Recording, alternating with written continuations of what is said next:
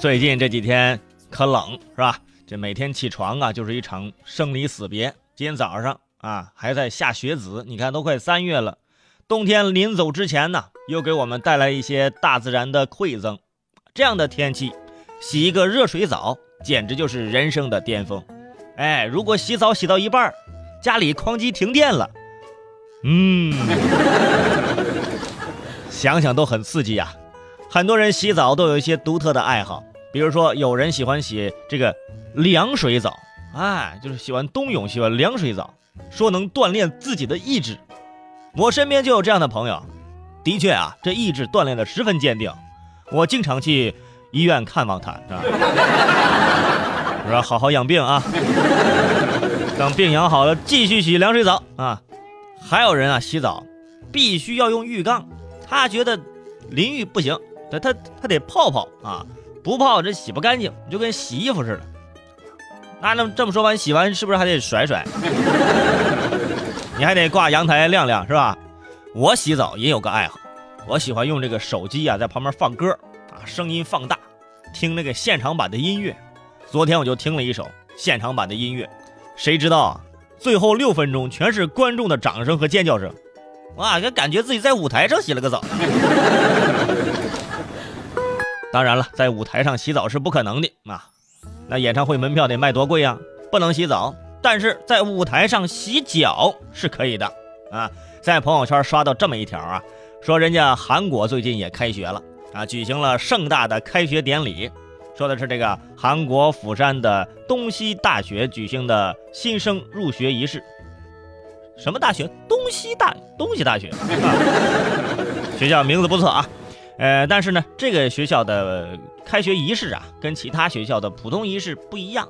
人家这个仪式呢，是校长和这个教授们啊，排成一排，亲自在舞台上为新入这个学校的学生啊，行这个洗脚礼，以表达对学生的关爱。什么叫洗脚礼呢？啊，简而言之，就是给学生洗脚。哇塞，那场面壮观的很呐！不知道的还以为这足疗店做活动呢。校长给学生洗脚，这个画风在咱这儿你想都不要想。我就不明白了，校长教授给学生洗脚，这个寓意是什么呢？啊，这代表着什么呢？千里之行，始于足下，还是代表师生之间有手足之情啊？是吧？校长给学生洗脚。哎，我觉得这挺好，因为他只要给他洗脚，就能知道学生的身体健康情况。啊，洗脚的时候给他按按脚板，啊，学生疼得龇牙咧嘴，校长就说了：“孩子呀，你这个肾有点问题啊。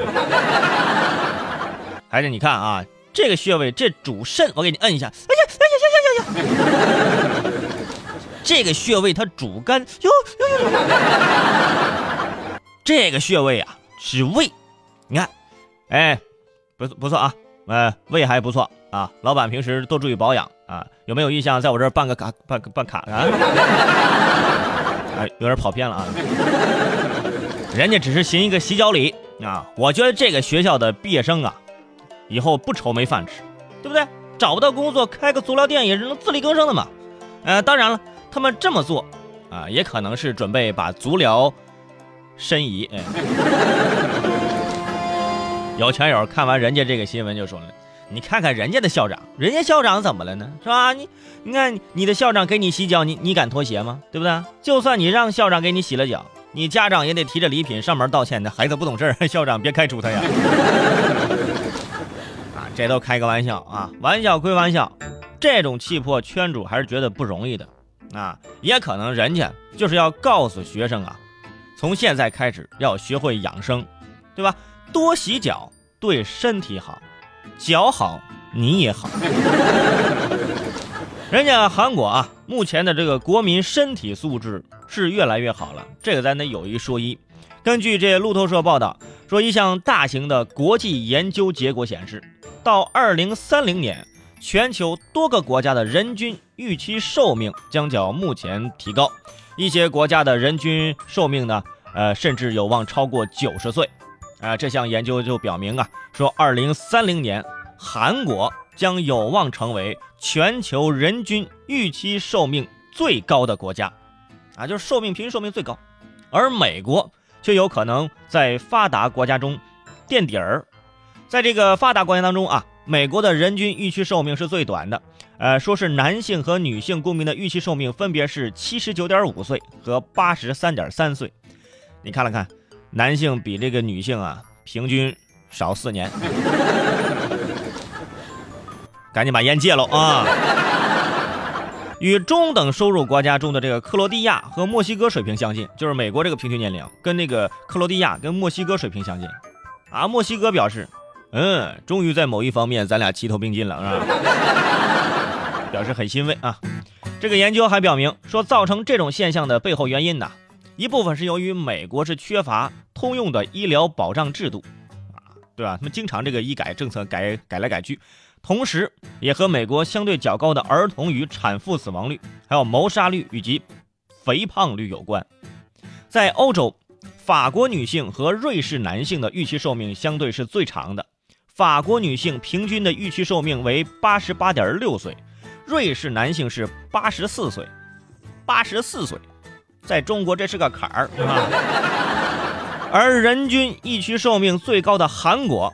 啊，就是在二零三零年，韩国的女性预计可以活到九十点八岁，就超过了九十岁，而这个男性呢，可以活到八十四点一岁，哎，就是这平均啊。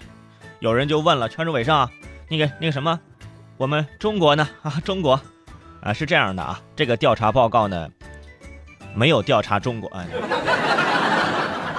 我觉得呀，他们是这么想的。主要是觉得调查中国呢，调查中国这一个国家的经费呀，能调查十个国家。但是圈住尾声在这说啊，不管活多大岁数，活着的过程很重要，每天快快乐乐的不就得了吗？是吧？